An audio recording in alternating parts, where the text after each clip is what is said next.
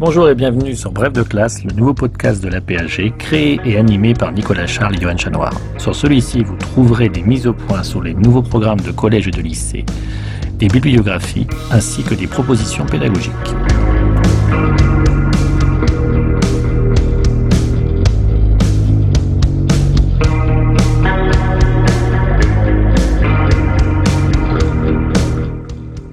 Bref de classe, une émission en deux parties. Tout d'abord, une présentation par un spécialiste des grands enjeux du thème au programme, puis ensuite un personnage et un document représentatif de la période. Document que l'on peut télécharger sur aphg.fr et le réutiliser en classe.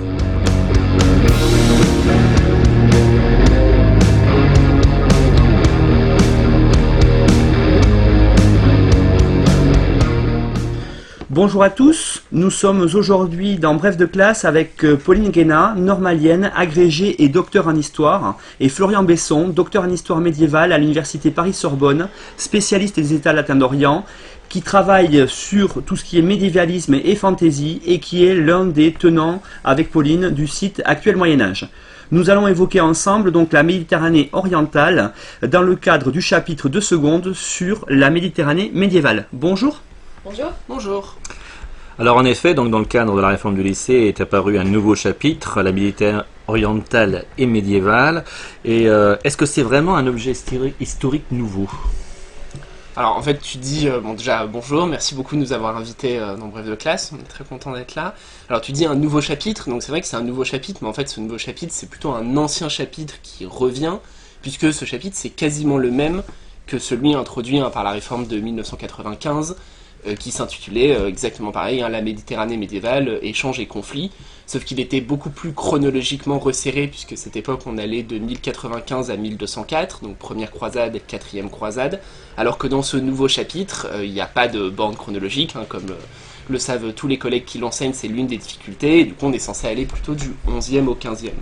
Mais à part cette différence, en fait c'est un chapitre très classique, et quand on fait l'histoire des programmes scolaires, on se rend compte que la Méditerranée médiévale, elle a été présente, euh, en gros, fait, depuis l'origine des programmes scolaires, donc même depuis le 19e siècle, et quasiment toujours sous cet angle, quoi, toujours échange et conflit, et toujours centré sur, en gros, le 12e, 13e siècle, euh, le moment des croisades, le moment de la reconquista, ce genre de choses. Et peut-être qu'on peut dire un mot sur le fait que cette présence ancienne dans les programmes scolaires, elle est directement corrélée au fait que la Méditerranée est un des gros morceaux de l'historiographie, notamment l'historiographie française, mais pas uniquement, depuis le 19e siècle. Donc ça fait aussi partie des mythes historiographiques où on a construit, on va sûrement revenir dessus, mais l'idée d'une Méditerranée plus ou moins unie, mais comme un espace qui aurait une cohérence, notamment une cohérence géopolitique, et donc ça se reflète dans les programmes. Oui, et puis elle était, cette présence, elle est aussi euh, très politique. Hein. Pendant longtemps, euh, depuis le 19e siècle, la France, elle a eu un empire colonial euh, largement méditerranéen, du fait de la domination du Maghreb. C'est pas un hasard que depuis les années 1857, euh, il y ait euh, une question sur l'islam médiéval euh, dans les programmes scolaires, parce qu'il y a quand même cet intérêt. bon, je sais pas les chiffres en tête, mais je pense que la population musulmane, du coup, représentait un pourcentage non négligeable de la population française totale. Donc c'est évidemment pas un hasard. Alors comment expliquer justement cette présence, cette absence, ces retours successifs sur cet objet historique? Euh, alors là, directement, je pense que le, programme actuel tel qu'il est formulé, hein, échange et conflit, il répond à une demande qui est une demande sociale pour réfléchir au rapport entre religions. On va revenir sans doute assez longuement sur la façon dont il est formulé, notamment le terme de civilisation, qui est un terme qui pose plusieurs problèmes. Euh, c'est pas impossible de l'utiliser, mais il faut bien voir ce qu'il y a derrière euh, et, le fait que parfois derrière on pose une forme d'essentialisme sur certaines civilisations qui seraient de grandes religions dans lesquelles on postule une unité ce que le programme déconstruit tout de suite parce qu'il invite à voir un peu l'hétérogénéité de ces différents blocs. Et donc sa présence formulée telle qu'elle, à mon avis, c'est un lien avec une demande sociale de rapport entre les religions, on peut le dire de façon assez simple. Oui, c'est pas un hasard hein, que ça recoupe d'aussi près la question de médiévale inscrite à l'agrégation interne d'histoire depuis ces deux dernières années, hein, qui s'appelle Juifs, chrétiens et musulmans, euh, pouvoir et minorités religieuses en Méditerranée médiévale 10e, 15e. On est vraiment sur des formulations très proches. Parce que voilà, il y a à la fois une actualité historiographique, mais il y a effectivement une demande sociale à l'heure où on s'interroge sur euh, bah, le sens du vivre ensemble, ce genre de choses. Donc on retrouve un peu en fait ce qu'il y avait dans les programmes de 1995 avec l'éducation aux faits religieux, où justement ce chapitre intervenait et qui euh, terminait, je crois, l'enseignement de, de, la religion juive, du moins la civilisation juive, euh, un peu du christianisme, etc. Oui, tout à fait. Hum. Alors vous avez parlé, vous avez parlé tout à l'heure que c'était un thème historiographique majeur. Bon, on pense tous bien sûr à Brodel, la Méditerranée, sa thèse avec les euh, trois temps de l'histoire. Et qu'est-ce que vous pouvez nous dire de plus? Qu'est-ce qui a changé aujourd'hui? Est-ce que j'imagine qu'il y a des jeunes chercheurs qui se sont emparés de cet objet, qui ont apporté des modifications à l'œuvre tutélaire de Brodel? Alors déjà, ce qu'on peut dire, c'est que, je reviens sur ce terme de civilisation, on, en avait un peu parlé, euh, le terme de civilisation tel qu'il est utilisé vient de l'œuvre de Brodel.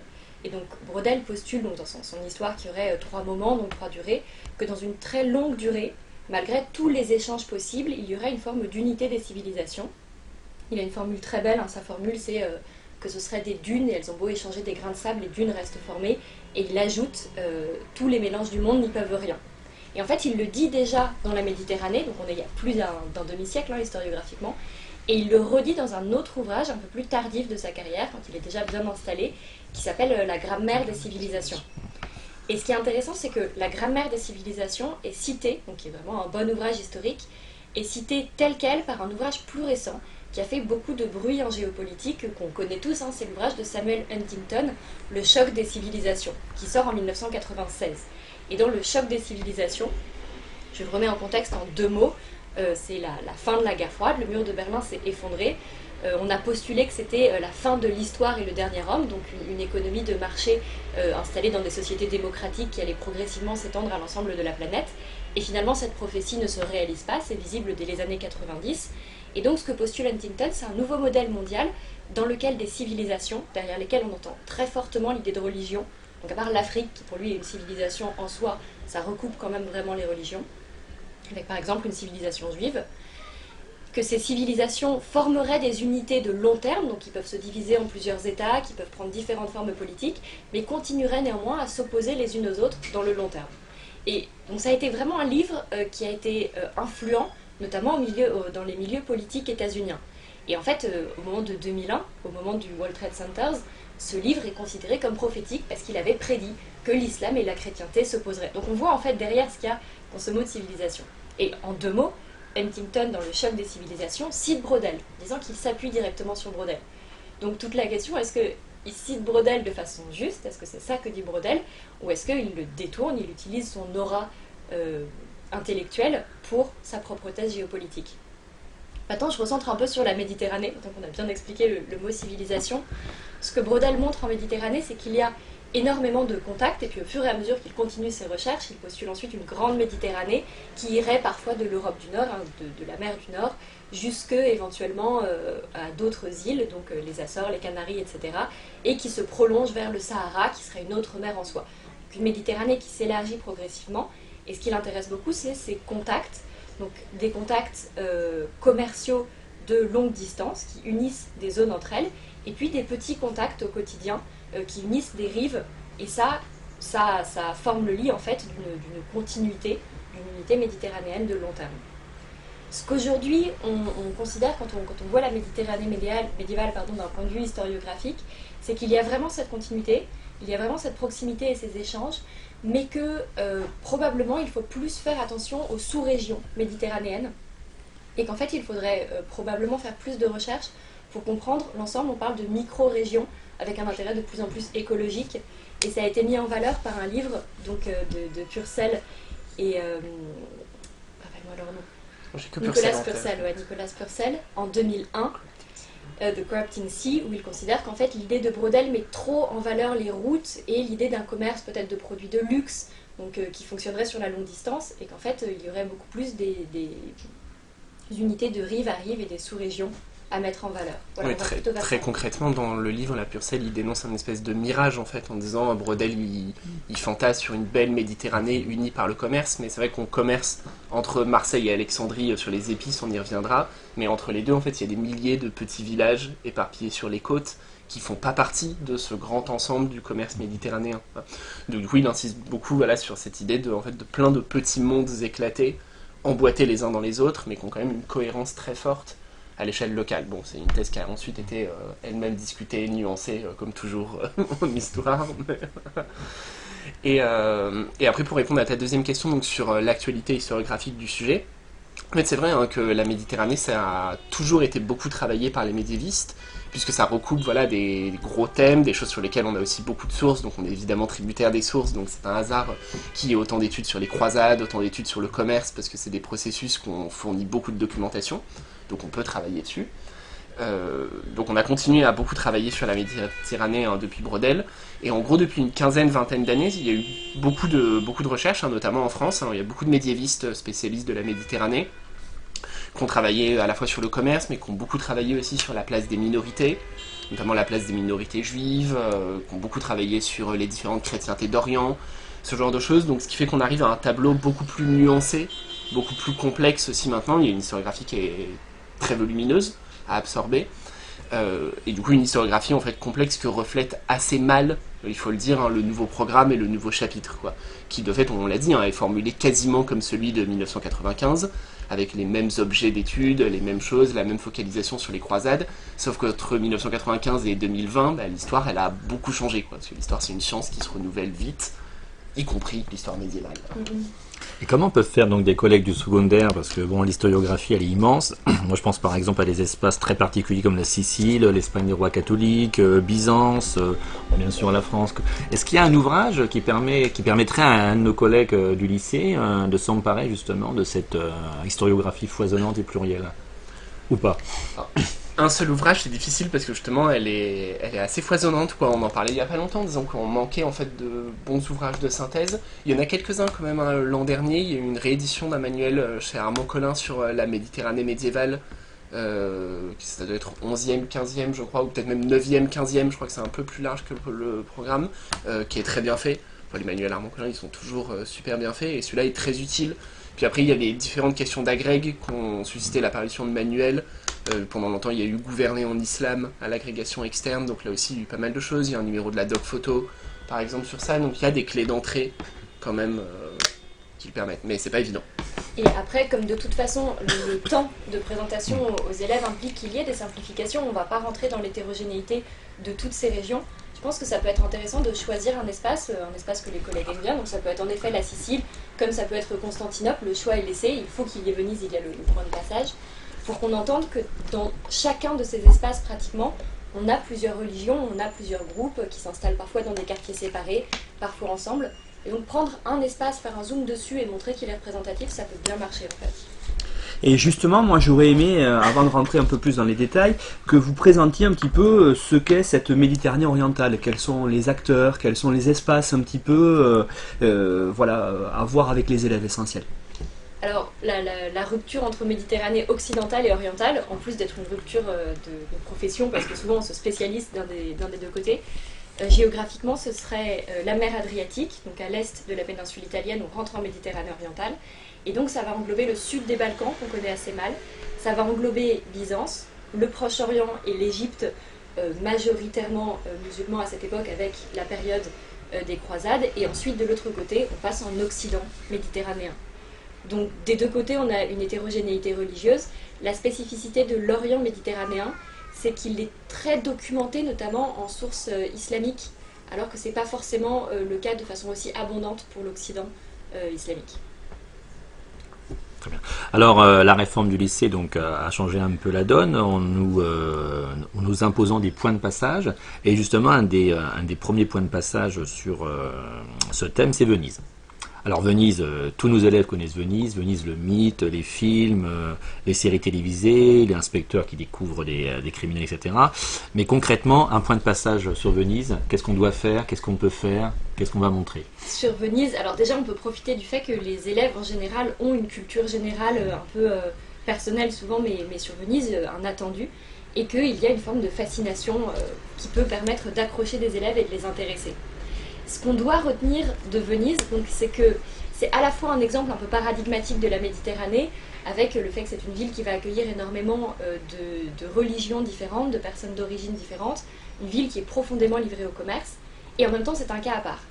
Alors en deux mots, l'histoire de Venise, c'est une ville qui part un peu perdante dans la course aux ressources, hein, on le sait, pendant le Haut Moyen Âge, quelques populations migrent depuis la terre ferme, s'installent dans des îlots lagunaires pour éviter euh, des invasions, et progressivement vont d'abord se mettre sous la tutelle de Byzance, qui jusqu'au 8e siècle, jusqu'au 8e siècle est installée de façon assez puissante en Italie. Donc Venise, c'est d'abord une dépendance de l'exarcat de, de, Ravenne, d'où le titre de doge, qui est un duc en fait qui a été nommé, même si c'est de façon assez euh, lointaine, par euh, l'empereur byzantin.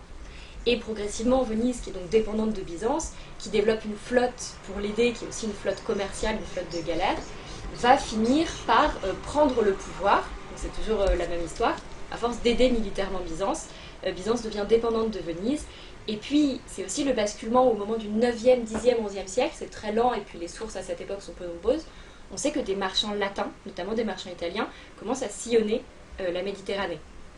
On connaît tous l'histoire de 828, où des marchands vénitiens auraient volé la dépouille de Saint-Marc à Alexandrie et l'auraient ramenée à Venise.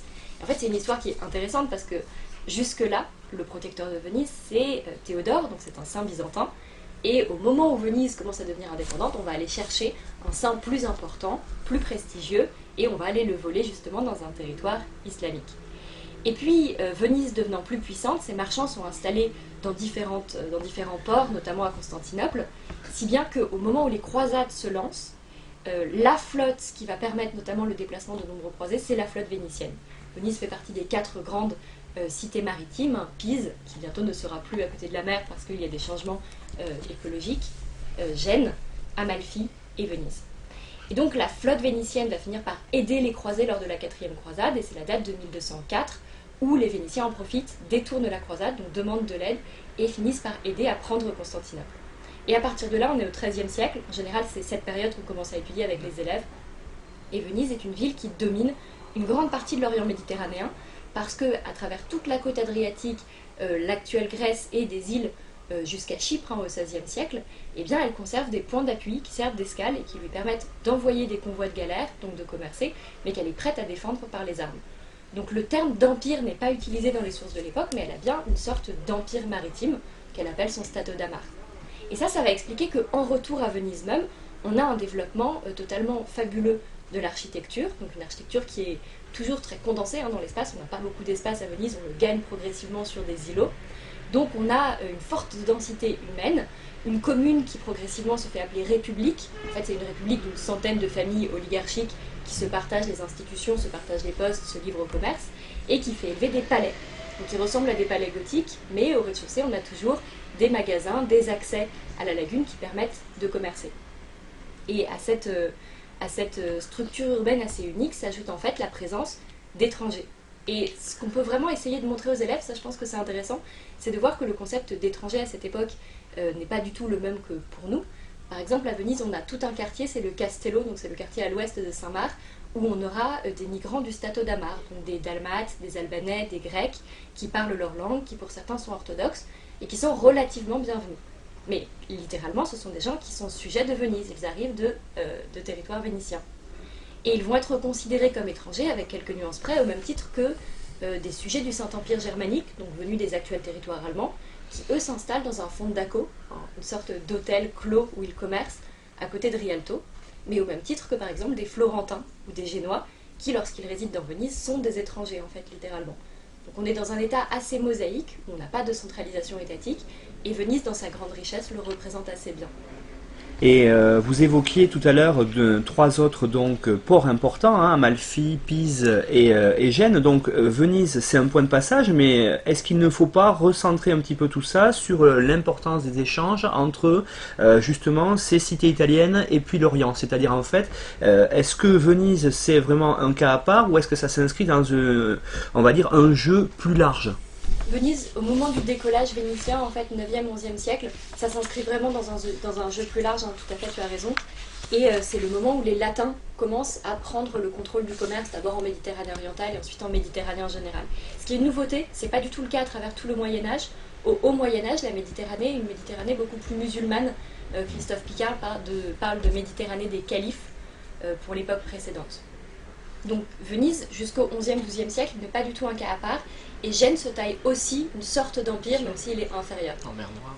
En mer Noire. Oui, et puis euh, Pauline parle des cités italiennes, mais il n'y a pas que l'Italie. Hein. Dans ce monde, il y a aussi des cités, euh, il y a d'autres cités méditerranéennes, euh, la ville de Marseille, par exemple, a aussi un réseau méditerranéen, la ville de Montpellier, la ville de Barcelone, et au Proche-Orient, au XIIIe, XIVe siècle, on a également des marchands marseillais ou montpelliérains, oui, montpelliérains, qui, comme les Vénitiens ou les Pisans, essayent d'obtenir un privilège du pouvoir local, essayent de créer un quartier réservé. Euh, en fait, euh, ce qui fait l'exceptionnalité de Venise, c'est son succès. Mais du coup, c'est toujours euh, téléologique, quoi, de prendre une chose par la fin en disant effectivement, au XVIe siècle, Venise est devenue la grande puissance thalassocratique qui domine, qui a écrasé Gênes à la bataille de De Chioggia, De tout à fait. Chioggia. 14e. Euh, mais euh, mais c'est après quoi. C'est-à-dire effectivement c'est un peu facile de le prendre par le bout et de dire ah Venise, Venise euh, au 13e, 14e, 15e, Venise elle se bagarre avec les autres cités à un moment où elle n'est pas forcément toujours en position de force. Et ce qui montre encore cette hétérogénéité, en fait, voir que on peut tout à fait avoir des alliances entre les Génois et les Byzantins contre les Vénitiens, etc. Donc on n'a pas du tout l'Italie contre Byzance. C'est pas des logiques qui sont dominantes à l'époque. Alors justement, euh, parce que lorsqu'on enseigne euh, en lycée, euh, vous le savez, on doit toujours avoir euh, des concepts qui nous permettent de relier les différentes, euh, différentes thématiques du programme. Et donc là, il me semble qu'il y a deux choses qu'on pourrait relier avec ce qui précède et ce qui va suivre, notamment en classe de première, c'est euh, l'Empire. L'Empire. et la thalassocratie. Athènes, une des premières thalassocraties de l'histoire, et Venise, donc une thalassocratie médiévale. Ça marcherait? Ça, marcher marcherait, ça marcherait. Du coup, il y a des débats historiographiques, hein, notamment pour savoir si Venise est ou non un empire. Donc en fait, la question qui est derrière, c'est pas Venise est-elle un empire, c'est qu'est-ce qu'un empire. Euh, si on considère qu'un empire, c'est une domination d'un centre sur des périphéries qui euh, sont euh, souvent de religion euh, d'origine ethnique, avec toute la question de l'ethnicité, et de langues différentes, avec une domination qui est aussi une domination économique et puis des ressources qui sont pompées en fait, alors Venise est un empire. Dans ce cas-là, ça marche. Et oui, ça fonctionne assez bien. Euh, ce qu'on peut montrer en lien avec la classe de première et peut-être en lien avec les, empires euh, modernes, c'est qu'on change de dimension pour des raisons qui ne sont pas seulement politiques, qui sont tout simplement techniques. C'est qu'on commence à pouvoir euh, transporter plus, plus loin, avec des navires qui vont plus vite, qui vont dans l'Atlantique. Donc du coup, ça va permettre de changer de, dynamique. Alors que la, la thalassocratie vénitienne, elle est comme la thalassocratie athénienne, fondée beaucoup sur des galères. Donc ça fonctionne que dans des mers closes. Les galères, a priori, parce qu'on rame et on peut pas aller en haute mer. Alors justement, moi j'aurais aimé euh, que tous les deux vous nous présentiez un petit peu comment fonctionnent ces, éch- ces échanges à long terme, j'allais dire comment cette Méditerranée est euh, une zone de contact entre l'Europe et l'Asie par exemple, comment euh, ça peut, comment les marchands, on va y revenir après sur les acteurs, mais comment voilà concrètement cela fonctionne. Alors oui, entre l'Europe et l'Asie, c'est facile parce que c'est connu depuis longtemps. C'est connu parce qu'on a l'imaginaire de la route de la soie et généralement on a un imaginaire qui est polarisé par la figure de Marco Polo. Euh, c'est assez révélateur, hein, là dans tous les nouveaux manuels euh, de, de seconde donc, qui traitent ce chapitre, tous utilisent euh, la célèbre enluminure qui représente le départ de Marco Polo de Venise. Et donc tous l'utilisent dans la double page du point de passage euh, sur Venise, parce que c'est une superbe image qu'on a tous en tête dans des teintes très rouges, où on voit l'activité du port de Venise, etc. Et c'est pas un hasard que ce soit une des enluminures d'un manuscrit de Marco Polo.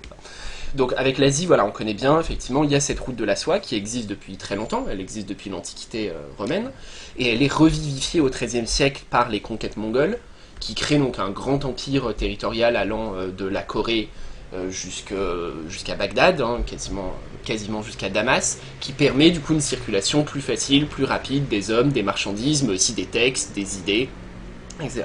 Donc ça, c'est des choses qui sont assez connues. Euh, et aujourd'hui, en fait, les médiévistes travaillent plus sur euh, des contacts nord-sud.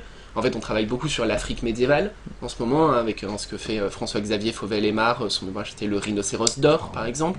Mais depuis septembre, hein, il a été élu au Collège de France, donc sur une chaire d'histoire de l'Afrique médiévale. Et en fait, aujourd'hui, on découvre plus que la Méditerranée, c'est aussi un interface. Enfin, vous voyez, on avait bien hein, le Est-Ouest, ça pas de problème, hein, sur les épices qui venaient d'Inde et du Sri Lanka et qui finissaient en Écosse. Et aujourd'hui, on voit bien aussi que c'est aussi un interface nord-sud, avec des biens en fait qui remontent depuis l'Afrique subsaharienne, qui passent par le monde islamique, qui est aussi plaque tournante de ça. C'est aussi ce qui fait la richesse de villes comme, euh, comme Fès, comme Tunis, comme Le Caire, comme Alexandrie, et ensuite des biens qui remontent vers euh, le monde chrétien, dans l'autre sens, des choses qui descendent. Aujourd'hui, on travaille beaucoup sur ça. Donc ça, je pense que euh, là, il y a aussi des choses, à mon avis, très intéressantes à faire euh, avec les élèves devant les classes pour leur montrer l'actualité de la recherche, ce genre de choses. Du coup, si, vraiment, pardon, si Marco Polo est, est au cœur des programmes, peut-être qu'on peut rajouter, pour le contextualiser en un mot, que euh, Marco Polo, en fait, ça correspond à un moment où du 11e au 13e siècle, la route de la soie va être très dynamique. Donc c'est ce que tu dis, c'est l'Empire mongol, c'est la structure politiquement. Et en fait, très probablement dans sa famille, mais pas uniquement dans sa famille, euh, on a une série de marchands latins qui sont bien installés dans l'est de la mer Noire, ça leur sert de départ.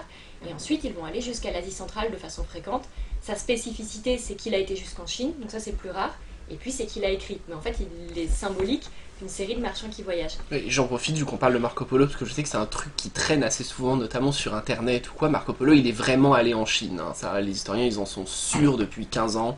À 99,99%, c'est pas un récit de fiction ou quoi, il a trop de précision dans ce qu'il dit, ce qui n'empêche pas qu'il y a plein de fiction dans son texte, puisque c'est comme ça que les médiévaux pensaient le monde, mais en tout cas on sait que c'était vrai. Et du coup c'est vrai, mais ce ne serait pas possible deux siècles plus tard, parce qu'en fait, au 14e, 15e siècle, les conditions politiques changent en Asie centrale, ça devient plus morcelé. Et en fait, la route des épices va un peu basculer, notamment passer euh, par l'océan Indien euh, et arriver directement en Égypte. Donc ces routes-là, elles existent avec des longues durées, mais euh, en fait, le commerce dépend quand même des conditions géopolitiques.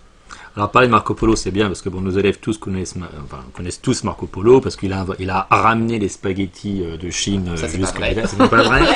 ça c'est la faute du cinéma. A un film de 1938 qui montre Gary Cooper en Marco Polo qui ramène des spaghettis en Italie.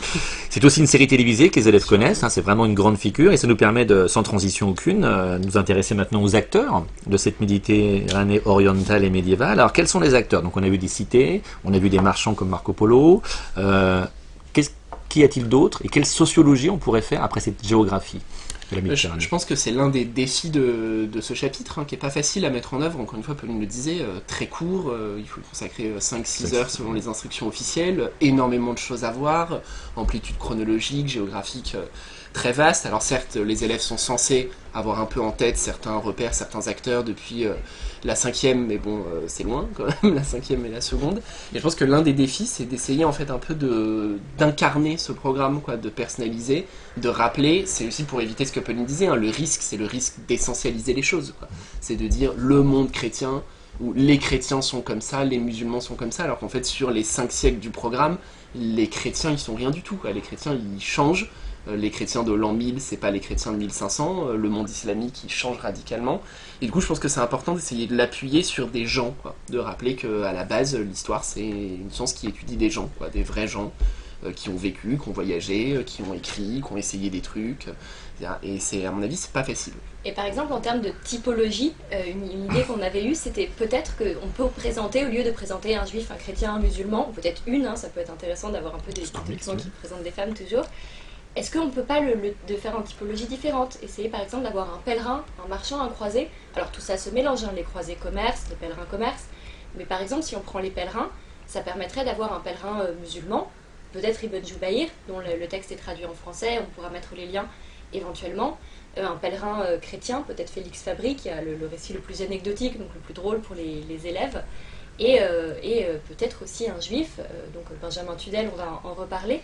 Et ça, je pense que c'est intéressant parce que ça montre que euh, ces trois religions ont les mêmes pratiques, qui se dirigent, euh, pas tout à fait, mais quand même en général euh, vers les mêmes endroits, et parfois même avec les mêmes structures. Par exemple, Ibn Jubayr, donc qui vit entre le XIIe et, et le XIIIe siècle, donc à un moment où les latins commencent à être plus actifs dans le commerce méditerranéen, on a dit, explique que pour aller de la péninsule ibérique jusqu'au Proche-Orient, ça peut être intéressant de monter sur des navires latins. Et donc il décrit des équipages qui sont relativement mixtes euh, parce que ce sont des navires qui sont plus efficaces. Et ça, je pense que ça peut être une façon intéressante pour les élèves de, l'aborder.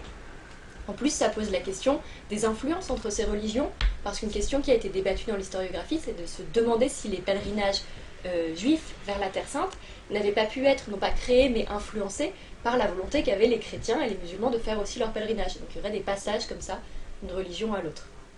Alors ça, ça nous amène directement à ces acteurs, euh, les marchands, ces, euh, ces, dirigeants de cités comme le Doge, etc. Un autre acteur un peu, euh, comment dire, un peu en marge, mais quand même assez central, c'est les généraux, les grands généraux. Bon, je pense par exemple à Saladin, parce que Saladin, c'est un des rares, une des rares figures, on va dire, du monde oriental que nous connaissons en Occident et qui est bien traité d'ailleurs, et par le cinéma, et par la littérature, et par les historiens occidentaux. Et donc ça, ça nous ramène directement à la question des conflits. Alors c'est un peu la tarte à la crème Parce que les conflits, qu'est-ce que c'est? C'est, ce sont les croisades, avec tous les, comment dire, euh, toutes les représentations qu'il y a sur les croisades. Donc, qu'est-ce qu'on peut dire sur les croisades?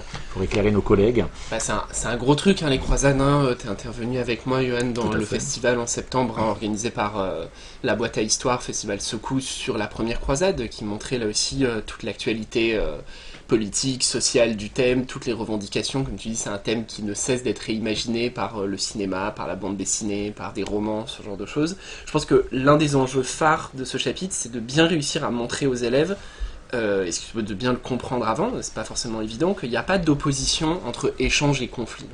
Contrairement à ce que laisse entendre la formulation même du chapitre La Méditerranée médiévale, échange et conflit, en fait c'est pas soit des échanges, soit des conflits. Les deux ils sont complètement imbriqués, complètement entremêlés entre les deux. en fait, il y a une grande porosité entre ces formes qui se voit à tous les niveaux. Effectivement, Pauline, elle citait ce texte très célèbre hein, de Ibn Jubayr, euh, ce voyageur musulman qui fait le tour de la Méditerranée, et il le dit bien à un moment où il est au Proche-Orient, où il dit ah, euh, les guerres n'empêchaient pas les marchands de faire leurs affaires. Donc non seulement il y a ça, mais en fait, il y a une porosité des acteurs, et typiquement les Italiens, bah, effectivement, euh, les pisans, euh, ils sont croisés, et puis en fait, quand ça les arrange, ils redeviennent marchands, et puis ils redeviennent croisés quand ils ont besoin de négocier avec le roi de Jérusalem, parce qu'à ce moment-là, euh, c'est plutôt avantageux de dire on est venu pour faire la guerre sainte, sauf qu'après, quand ils partent, ils vont commercer à Alexandrie, et là, en fait, ils cachent les armes dans la soute, et ils disent, ah, mais en fait, on est marchands, et on est venu juste pour commercer. en fait, il y a une grande, une grande porosité, une grande fluidité des identités, et ça, je pense que c'est vraiment important à faire passer. C'est pas échange ou conflit, euh, c'est pas on échange donc on se tape moins dessus, puisque derrière il y a quand même aussi euh, cet idéal, hein, qui est un idéal en fait très associé à la mondialisation, l'idée que plus on échange, moins il y a de guerre. En fait, on voit que ça marche quand même assez peu aujourd'hui et ça marchait pas du tout en Méditerranée médiévale. Donc je pense que ça c'est important en fait d'essayer de le faire comprendre. C'est pas l'un ou l'autre. Oui, c'est vraiment les deux. C'est-à-dire qu'il y a euh, véritablement des contacts économiques avant euh, les contacts armés, on va dire, hein, la présence des marchands, vous l'avez bien montré, euh, qui avaient des quartiers réservés dans les, euh, dans les cités musulmanes, des fundouks, donc il y avait ces relations-là, et puis c'est vrai que cette première croisade est arrivée à la fin du XIe siècle. Alors pourquoi, hein, on peut resituer pour les collègues, pourquoi tout d'un coup il y a cet appel à la croisade? Est-ce que c'est dans le mysticisme autour de l'an 1000 Est-ce que ce sont des choses comme ça, ou pas du tout? Est-ce que c'est purement géopolitique? Alors l'an 1000, non, pas du tout. maintenant on sait bien que l'an 1000 ça a eu quasiment pas d'impact, enfin aucun impact sur les populations et euh, très peu sur les élites euh, lettrées de l'époque. Puis surtout, euh, l'an 1000, c'est tard quand même, faut oublier. Enfin, les années, elles se passent au même rythme au Moyen-Âge que maintenant. Donc, entre l'an 1000 et la première croisade, il y a presque un siècle ce serait un peu bizarre que ce soit directement lié à ça. Alors en fait, bon, il y a une énorme historiographie sur pourquoi la première croisade. c'est encore très débattu. Ce qu'on sait, c'est pourquoi. en fait, on ne sait pas forcément les raisons, mais on sait quelles raisons ne jouent pas. Quoi. En négatif, ça, on sait bien. Et notamment, on sait très bien maintenant et ça aussi, c'est important à le dire, hein, parce que euh, c'est pas évident. En fait, on sait hein, que la croisade, elle n'est pas organisée en réponse à une menace musulmane croissante en Orient. Ça, c'est absolument fondamental et je pense qu'il faut y insister. Il faut y insister parce qu'il y a beaucoup de gens qui le fantasment comme ça aujourd'hui. Hein, il y a beaucoup d'auteurs euh, euh, issus de la droite ou de l'extrême droite, historiens ou pseudo-historiens, Éric Zemmour par exemple, qui font ça de la croisade en disant la croisade, ce serait une réaction de défense de la chrétienté attaqués par des musulmans de plus en plus agressifs à l'Est, par les Turcs seljoukides, ce genre de choses. Et ça, on sait que c'est vraiment totalement faux dans les motivations des acteurs de l'époque. Alors qu'est-ce qui joue aujourd'hui l'interprétation dominante qu'on en donne, mais ça peut changer, hein. encore une fois l'histoire ça change. On insiste plutôt sur le fait que la papauté à ce moment-là elle est engagée dans la réforme grégorienne euh, depuis une trentaine d'années, qui vise en fait à la fois à remettre le monde chrétien en ordre et à placer le pape au sommet de l'édifice euh, euh, politique et religieuse, sachant qu'il n'y a pas de différence euh, entre les deux termes à l'époque. Et du coup, en fait, quand le pape lance la croisade, c'est ça en fait, c'est un pape grégorien qui veut, ce faisant, affirmer son autorité sur l'ensemble du monde chrétien, montrer qu'il est capable d'organiser un pèlerinage en armes massif, montrer qu'il a en tête peut-être de réunifier l'ensemble des christianismes. Hein, c'est euh, la métaphore récurrente dans les sources de la croisade de recoudre la tunique déchirée du Christ. Donc en fait, finalement, la croisade, aussi contre-intuitif que ça puisse paraître, est beaucoup plus adressé vers l'intérieur de la chrétienté que contre un éventuel ennemi musulman, sachant qu'en plus à l'époque les chrétiens savent très mal qui est, euh, ce qu'est l'islam et donc ce que sont les musulmans. D'ailleurs, si, je peux là-dessus me permettre une petite aparté, quelque chose qui marque souvent les étudiants, même sans, sans développer excessivement, c'est de rappeler qu'il y a eu des croisades internes à la chrétienté, des croisades contre les, les dans le sud de la France, dans le nord de l'Italie, parfois des croisades déclarées par des papes pour des motifs politiques contre les empereurs, etc. Donc c'est vraiment un outil politique qui est euh, aussi à usage interne. Oui, puis on l'avait vu ensemble là, au festival euh, que tu évoquais. hein, il y a- la croisade n'est pas que vers l'Orient, la croisade est aussi en Europe, hein, à l'échelle de l'Europe, avec les chevaliers teutoniques, par sûr. exemple, qui partent dans les actuels territoires polonais, etc. En Pologne, dans les pays baltes, bien sûr. Tout à fait. Donc là, et c'est aussi le moyen justement de montrer à nos élèves que contrairement à certaines représentations qu'on trouve dans les médias, euh, de nos médias, que l'Orient à cette époque c'est vraiment un espace très développé. Euh, Moi, je leur donne l'exemple de Bagdad, euh, qui est un centre culturel majeur, et je leur prends l'exemple de l'ophtalmologie. Hein, parce qu'il existe, je crois, de mémoire, 12 colliers, 12 pommades différentes pour traiter euh, les infections de l'œil, alors qu'à l'époque en Occident, on ne sait pas les traiter. Donc c'est un peu aussi la manière de décentrer notre regard et de montrer qu'il se passe également des choses de l'autre côté de la Méditerranée. Et alors, si on reste sur le thème des violences interreligieuses, avant d'évoquer les, les, les phénomènes d'acculturation, on retrouve un point de passage, Bernard de Clairvaux. Alors Bernard de Clairvaux, c'est la croisade. Oui, c'est le deuxième point de passage et d'ouverture hein, qui est formulé Bernard de Clairvaux et la deuxième croisade, qui à vrai dire une formulation un peu étrange quand même, parce que bon, autant la deuxième croisade ça aurait fait sens, ça aurait été original plutôt que parler de la première, autant la place de Bernard de Clairvaux est du coup assez euh, ambivalente puisque ça invite du coup à centrer ce point de passage vraiment sur l'Occident, puisque du coup il faut des documents sur Bernard de Clairvaux, puisqu'il est dans le point de passage, euh, et pas vraiment à étudier la croisade en elle-même. Donc c'est une construction qui est un peu difficile. Euh, donc effectivement, hein, Bernard de Clairvaux, euh, je rappelle donc que c'est un, noble qui rejoint le mouvement cistercien, qui va assurer le décollage du mouvement cistercien, qui à ce moment-là devient le grand ordre monastique, qui du coup va supplanter hein, le mouvement clunisien, qui était le principal ordre, et qui prêche du coup la deuxième croisade, qui est prêchée donc à la suite hein, de la prise d'Édesse. Euh, donc perte d'Édesse, donc qui était l'un des États latins d'Orient. On prêche la croisade en Occident. Effectivement, Bernard assure la prédication de cette croisade, sachant qu'en fait, il est déjà engagé depuis longtemps dans les affaires d'Orient, puisque c'est notamment l'un de ceux qui a défendu la création de, euh, de l'ordre des Templiers.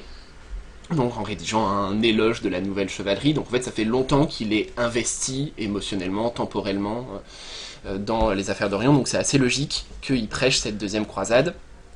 Euh, deuxième croisade donc qui aboutit hein, rapidement euh, globalement à un échec euh, assez cuisant. Euh, les croisés soit meurent en route, soit se débandent en route, soit et puis hein, finalement ceux qui arrivent là-bas décident d'attaquer Damas, ce qui est sûrement l'une des décisions les plus controversées de l'histoire parce que Damas à ce moment-là est une alliée du royaume latin de Jérusalem et en fait l'attaque de Damas pousse Damas dans les bras de Nouradin, donc permet à Nouradin de réunifier une grande partie du Proche-Orient.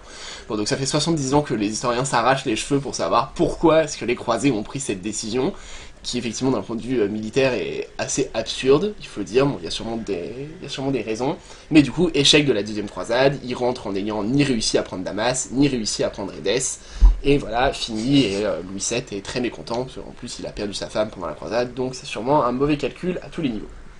Alors il y a aussi euh, son image de passeur culturel, parce que s'il fait traduire, si je me souviens bien, le Coran, alors non pas par... non, c'est pas Bernard, c'est Pierre le Vénérable. Pierre de Vénéral. Qui oui, traduit. oui. Mm.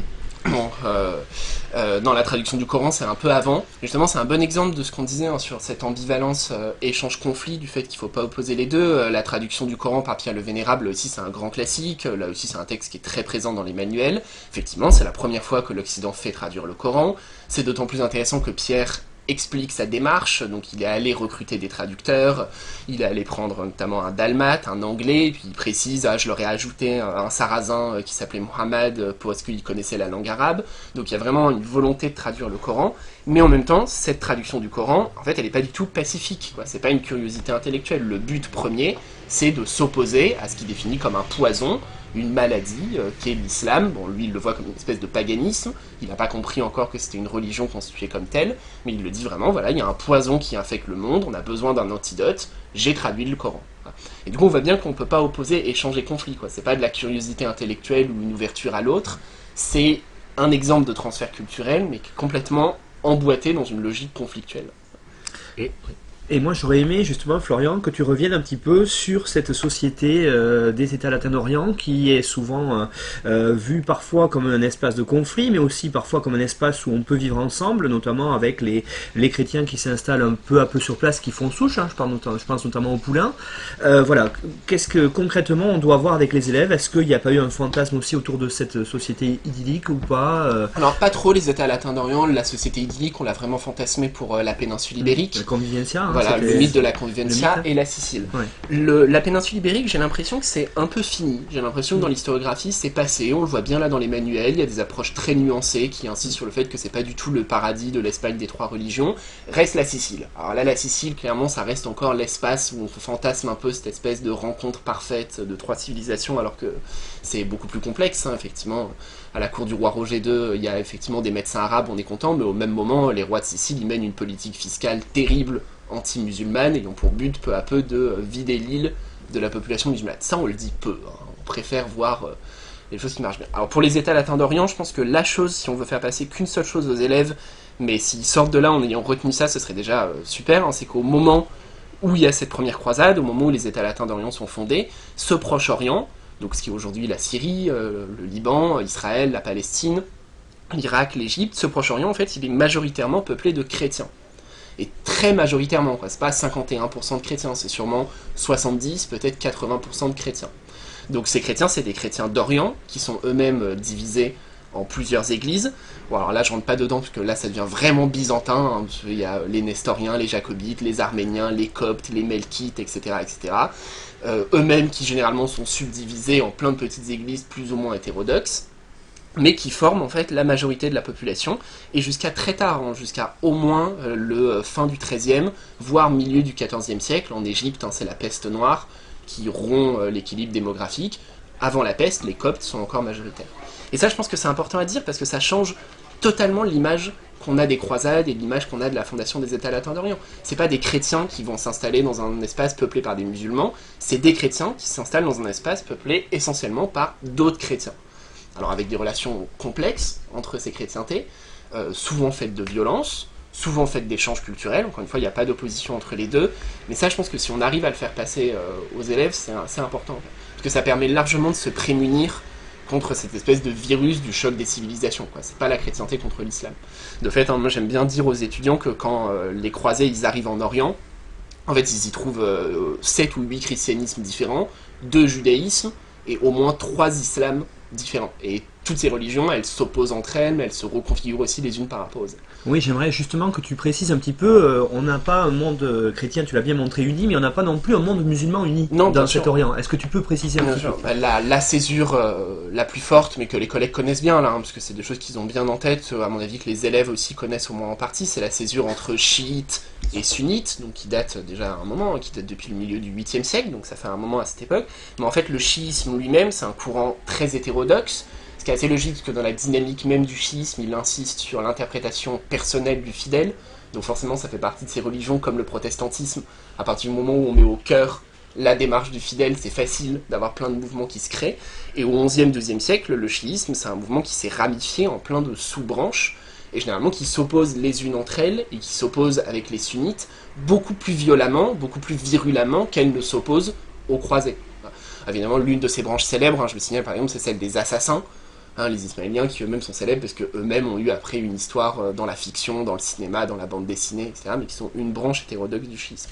Et on le voit à travers la figure d'un Saladin. Un Saladin, on en fait voilà le champion du djihad, le champion de la reconquête des Francs.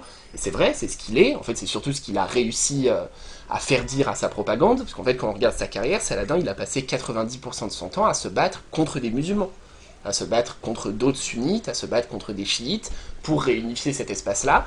Et puis après, de temps en temps, en fait, il s'est un peu battu contre les Francs, puis il s'est surtout servi de ça pour faire monter, un- faire monter son image de euh, Moudjahidun. Et il y a aussi l'arrivée des acteurs, d'un nouvel acteur, c'est les Turcs. Alors les Turcs, oui, ils sont arrivés depuis le XIe siècle, oui, donc il est divisé effectivement cet islam, il est divisé religieusement, mais il est aussi divisé ethniquement. Euh, entre Arabes et Turcs, c'est pas la même chose. Euh, entre Arabes et Perses, il y a aussi des, euh, des césures qui sont assez fortes. Euh, de même que dans l'Occident islamique, donc dans la péninsule ibérique, il va y avoir des euh, césures assez fortes entre Arabes et Berbères, par exemple, c'est pas du tout la même chose. Donc tout ça, en fait, pour dire qu'on peut pas réifier et qu'on peut pas poser euh, l'unité de cette civilisation musulmane et qu'il faut éviter en fait toutes les formules du type le monde musulman ou ce genre de choses. En fait, il n'y a pas de monde musulman. Et donc là, on a une sorte de transition euh, toute, rêvée, toute trouvée entre euh, cette leçon et la- l'autre leçon qui suit, le monde nouveau, les horizons culturels, avec la personne de, par exemple, Mehmet II, qui va enfin s'emparer de Constantinople et qui va euh, enfin, comment dire, occuper cette cité qui défiait le monde turc depuis des siècles. Oui, bien sûr, mais la transition, elle est facile entre ce chapitre 2 et le chapitre 3. Même la figure de Christophe Colomb, ouvreur de l'Atlantique, découvreur de l'Amérique, etc. En fait, Colomb, ce qu'il a en tête, c'est un homme de son temps, donc c'est un homme du 15, un homme du 15e siècle. En fait, il pense à Jérusalem. Ce qu'il a en tête encore, c'est de trouver le Grand Khan, de convertir le Grand Khan au christianisme, ce qui est un vieux rêve géopolitique de l'Occident médiéval, et enfin de reprendre Jérusalem en prenant l'islam à revers. Donc en fait, il part vers l'ouest, mais il pense à l'est. Il pense aux épices de l'est, il pense aux puissances de l'est, il pense à Jérusalem. Il y a vraiment une continuité entre ces deux chapitres. Ça, Denis Crouzet le montre hein, dans un livre sur Christophe Colomb qu'il appelle Le héros de l'Apocalypse. Mhm. Dans plein de passages, il explique que Christophe Colomb est complètement imprégné de la lecture du journal de, de Marco Polo et qu'on est sur la même logique. Et réciproquement à Constantinople, ce qui est intéressant de montrer, c'est que donc il y, a- une reprise de l'idée de djihad, de l'idée de croisade, avec euh, un, vieux mythe qui est un vieux mythe musulman de prendre Constantinople. Mais désormais, c'est plus les Arabes. Depuis déjà le 12e, 13e siècle, ce sont les Turcs. Ce qui rompt aussi peut-être une association qui existe dans l'esprit de certains élèves entre islam et arabe. On n'est pas du tout sur une unité euh, ethnique. Donc ça, ça peut être intéressant. Et, et rappeler que cette opposition entre euh, l'Empire ottoman, qui va être dominé par des Turcs, mais pas du tout uniquement, et, les Arabes, elle dure assez loin. Quand l'Empire ottoman va s'étendre au Proche-Orient et en Égypte un petit peu après, euh, les Arabes continueront à considérer que les Ottomans, c'est quelque chose de, différent. Bien, ben merci à tous les deux. Donc on va se retrouver dans euh, la deuxième partie de l'émission où vous allez nous présenter un personnage essentiel à étudier dans ce chapitre et un document que les fournirez et que les collègues pourront euh, rediffuser dans leur classe. Merci. Merci beaucoup. Merci.